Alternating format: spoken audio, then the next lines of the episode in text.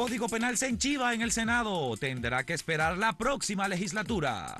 Aumentan a 31 provincias en alerta por la tormenta tropical Fred. Katy Hochul sucederá a Cuomo y será la primera gobernadora de Nueva York. Y Roberto Álvarez dice, en un año logró ahorrar 1.371 millones en el Ministerio de Relaciones Exteriores.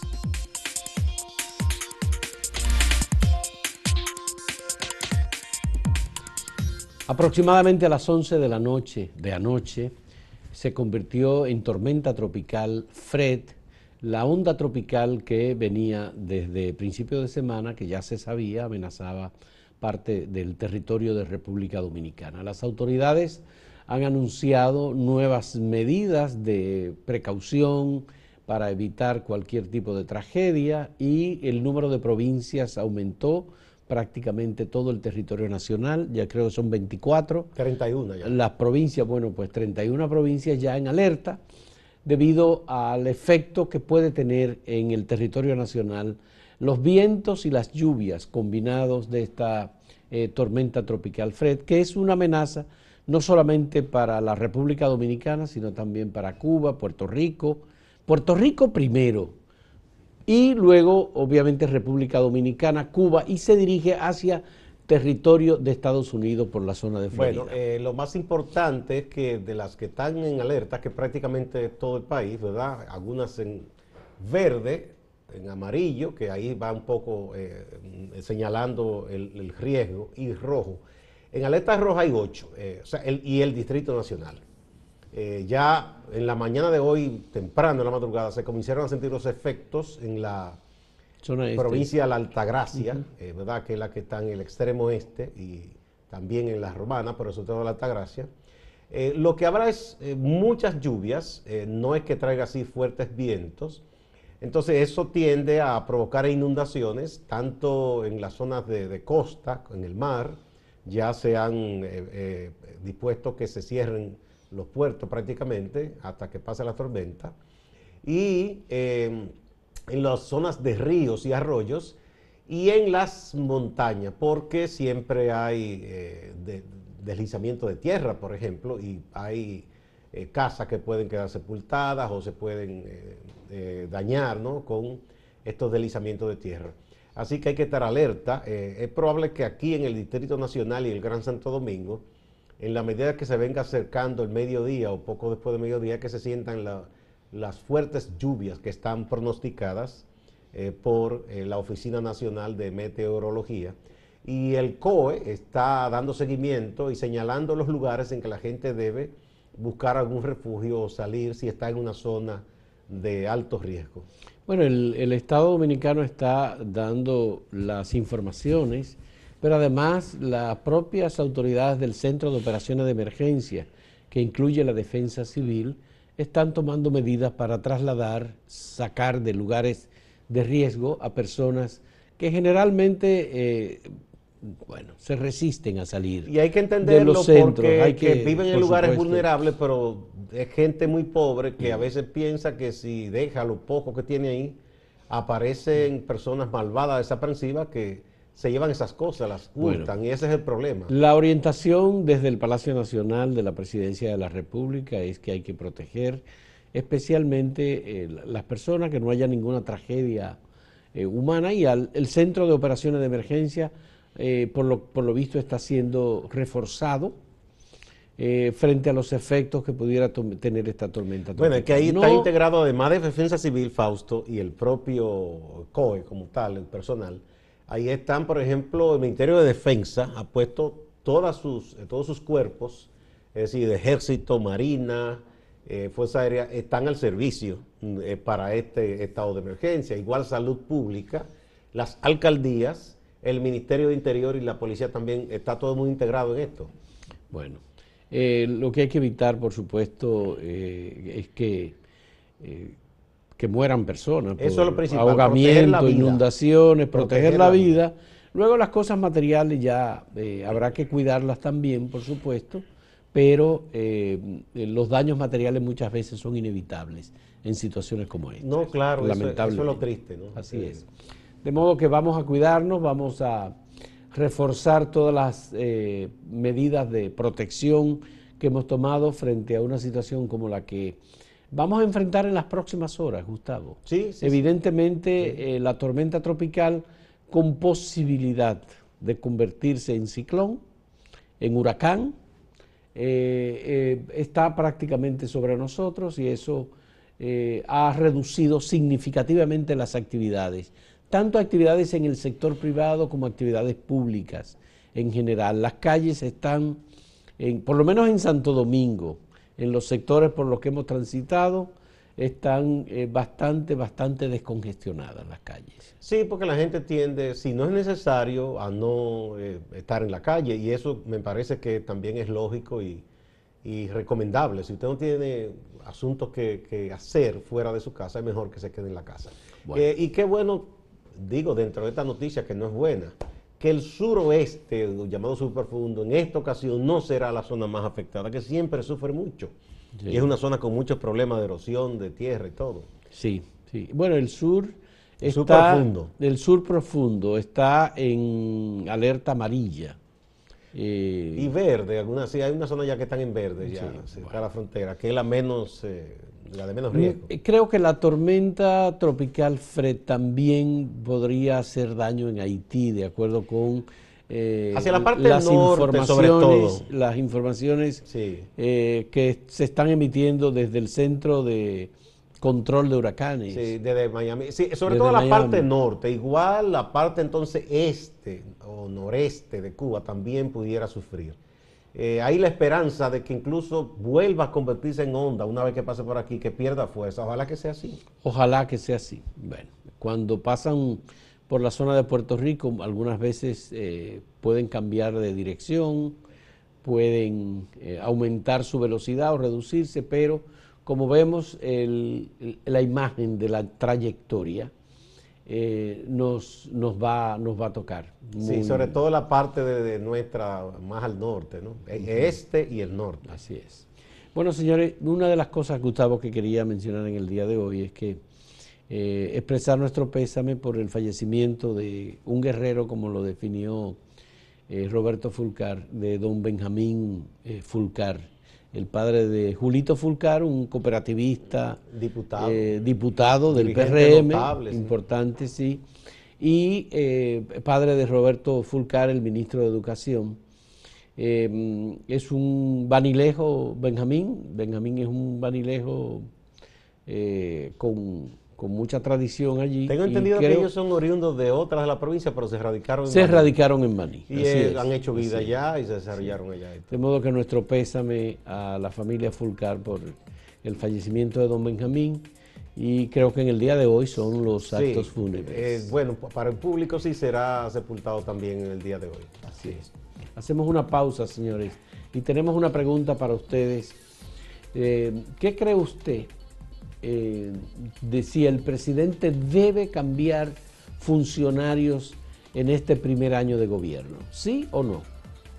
¿Ustedes qué sugieren? En un momento volvemos.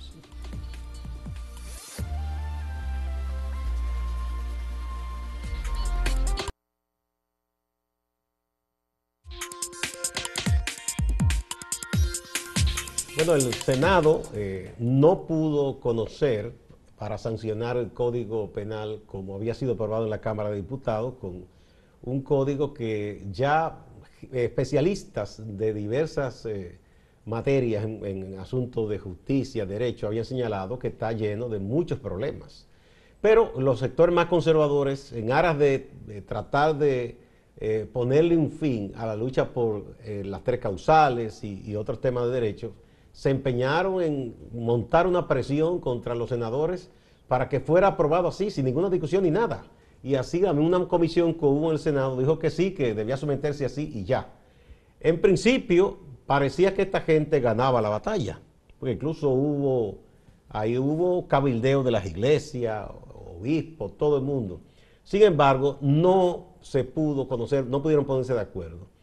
Eh, yo no sé si fue una estrategia estudiada de algunos que dijeron mejor no asistimos. Eh, la mayoría del PRM, la mayoría del PLD, que son, que constituyen la gran mayoría, parece que se pusieron de acuerdo y mejor decidieron evitar que se celebrara la sesión. 19 senadores. Y entonces los No demás que asistieron no pudieron eh, sesionar. Ahí yo vi al senador de La Vega, el reformista Ramón Rogelio Genao, quejándose, ¿verdad? Pero él sabe bien que hay, además del tema de las tres causales, eh, al margen de eso, ¿verdad? Ahí hay muchos problemas. Ese es un código negador de derechos, que incluso eh, contiene unos articulados para eh, darle fuerza de autorización a la discriminación, a la exclusión de personas en la sociedad dominicana. Eso es un contrasentido total. Eso sería un problema inclusive internacional que nosotros nos situemos en, eh, como un país que apoya legalmente que se discrimine o se excluya a alguien. Bueno, Gustavo, yo creo que lo mejor que ha podido ocurrir es que eh, el Senado haya dejado para la siguiente legislatura el conocimiento del código. Bueno, perimió el proyecto eh, tal y como fue aprobado en la Tendría que Cámara de someterse de, Diputados. nuevo a partir de Tienen cero, que porque ya lo que se de hizo en la Cámara no vale. Ahora, el Senado sí hizo una labor importante, que fue consultar a través de una comisión designada para tal efecto con diferentes sectores de la sociedad, incluyendo instituciones estatales como el Ministerio Público, la Procuraduría General. Pero lo de la triste era que querían pasarle por encima todo eso. O sea, la- el- al final de la dichosa comisión, dijo, no, no, no, vamos a aprobar esto así. No, había un obispo, el obispo de Baní, Víctor Masalle, que estaba presionando, que estaba llamando, gestionando, y hubo senadores que tuvieron que llamarle la atención y decirle, mire, permítanos hacer nuestra labor, por Dios. Es lamentable, muy lamentable que cuando se trata de coartar derechos haya gente que dedique tanto esfuerzo y que haga tanta, tanta patraña eh, para eh, que se nieguen derechos en la sociedad dominicana. A mí lo que me gustaría es que todas esas energías y conocimientos que tienen ese y otros prelados, los dediquen también a proteger a las víctimas de cosas que ocurren en la iglesia. Y ya sabemos que... Bueno, pero que- no solamente en la iglesia, ya sabemos que sí, es verdad, en la Sí, iglesia. bueno, pero para comenzar por ahí, un, granito de arena con tantos pero- problemas de, de, de pederastia, de abuso, de violaciones. Eh, yo no sé dónde estaba esa gente cuando el, el nuncio apostólico que hubo aquí estaba No. violando niños y endrogándolos. Sí. Bueno, la sociedad dominicana está obligada a reflexionar un poco más sobre este tema del Código Penal, porque se trata de derechos fundamentales. Y cuando digo de derechos fundamentales me refiero a que nadie puede ser discriminado. Lo decía el ministro de Relaciones Exteriores, Roberto Álvarez, en la entrevista eh, que eh, sostuvimos ayer con él, en una entrevista en la que él habló de un tema de derechos. Y lo habló no en relación con el Código Penal, porque él no se refería al No, Código no, sino Penal un asunto internacional. sino en temas internacionales. Por ejemplo, en Nicaragua, que va a haber un proceso electoral y el gobierno de Nicaragua, con Daniel Ortega a la cabeza, que va a una cuarta o quinta reelección, ha perseguido a todos los que se presentan como candidatos presidenciales. Los que él piensa que pueden hacerle Eh, competencia, no, ¿verdad? a todos. No, no, no, no hay manera, nadie. Es decir, él persigue a Él todos. está reivindicando Entonces- al Balaguer de los 12 años. Entonces, Roberto que Álvarez- desataba represión para que se retirara. todo Entonces. Roberto Álvarez decía, mira, puede ser que un país tome una decisión eh, aprobando, por ejemplo, la eh, discriminación En su parlamento, En su aprobar. parlamento. Pero eso es ilegal totalmente. No, es que ya Entonces, no. lo que ha hecho no el se gobierno- puede eh, eh, hoy día un país dirigirse al margen de normas acordadas por la comunidad internacional de la cual ese país se supone que es parte. ¿no? Por ejemplo, una de las cosas que él decía, por ejemplo, un país puede asumir la tortura como un método de sanción contra ciudadanos. Pues eso es absolutamente irregular. Eso está mm, eh, eh, sancionado por el mundo. Eso no es posible establecerlo. Después- Entonces, en el Código Penal Dominicano no es posible establecer la discriminación Una barbaridad. por razones de género, por razones de sexo, de orientación o de lo era que lo contrario, había un proyecto de ley que era para eh, legislar, para penalizar a quien discrimine o excluya de manera consciente y Entonces expresa. establecieron la discriminación Y como este una revés, norma legal. Este quieren bendecir con la legalidad. Entonces, eh, eh, pero en el fondo, en realidad, a lo que temen es a que República Dominicana establezca las tres causales como excepciones.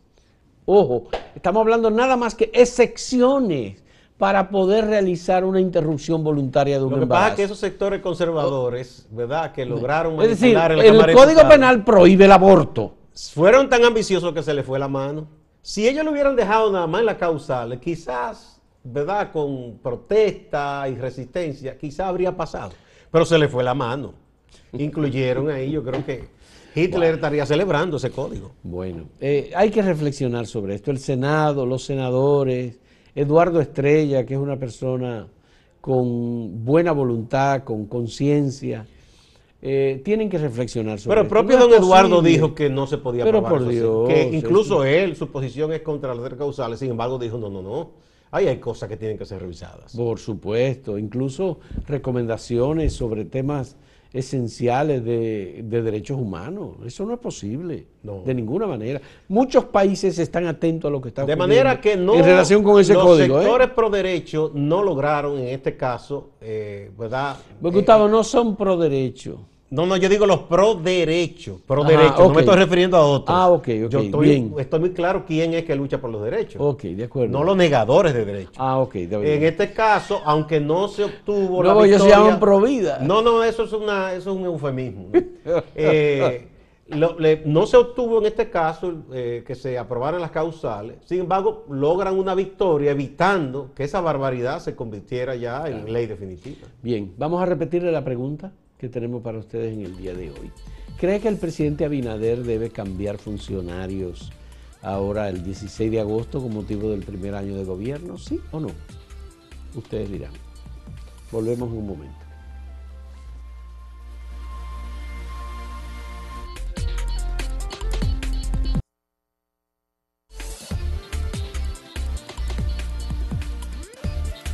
Veamos los resultados de la pregunta que presentamos a ustedes y las respuestas que nos han ofrecido. En general, primero ofrecemos el dato en el portal Acento. Sí, el presidente debe cambiar funcionarios. El 92.23 25. 25. 25% y no el 7 7.75%. Wow. Bueno. Ahora, como no se dice En Twitter eh, 94%. es también bastante elevado, 94.9% contra 5.1% que dice que no, que, que no, no deben cambiarse funcionarios. pero la mayoría, la mayoría, 94, 95%. Prácticamente. Dice que cree que es bueno que cambie. Vamos a ver en YouTube qué nos dicen. El 96% que sí, que el presidente debe cambiar funcionarios. Sí, este es el más elevado de todos. El más elevado de Y Hubo todos. casi 8 mil votos ahí. 7.700 votos. Y el 4% que no. Bueno. Interesante. Eh, bueno, Angélica dice, claro que sí. Con entusiasmo lo dice Sí, ella, sí, ¿no? Con muchos signos de admiración. Sí.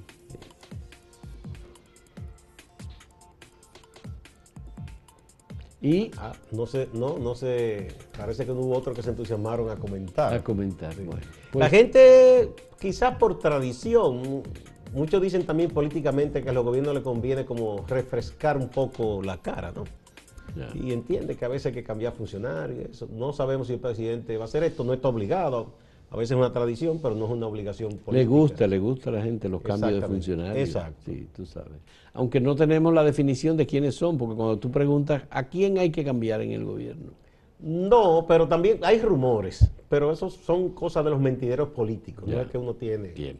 Señores, nos vamos con Máximo Laureano que está en Santiago y nos tiene informaciones importantes como cada día. Adelante, Máximo.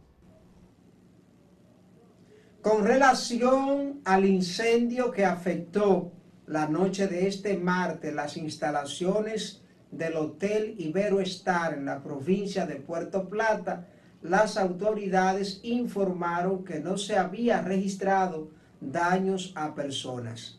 Esta información la certificó Lenin Pérez, oficial del Cuerpo de Bomberos de Puerto Plata. Dijo que algunas personas sufrieron inicialmente por la humareda, otros también sufrieron por la incertidumbre que provoca este tipo de situación.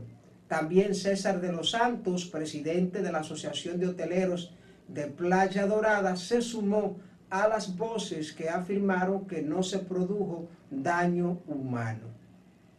Cambiando de tema, en Santiago, activistas sociales, miembros de una coalición, hablaron del tema de modificación de la Ley de Seguridad Social 8701.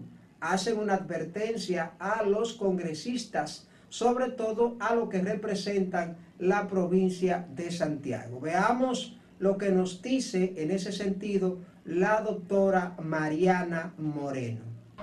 la ley de seguridad social se ha decidido una revisión. La propia ley manda una revisión integral desde hace 10 años y en este momento se está haciendo esa revisión integral, pero no necesariamente se está haciendo de manera integral. Nosotros exigimos que se haga un estudio profundo, actuarial, de todo lo que se ha acumulado, de cuál ha sido la experiencia y cómo vamos a transformar. Porque así como está, no es suficiente, no, no nos resultados que necesitamos.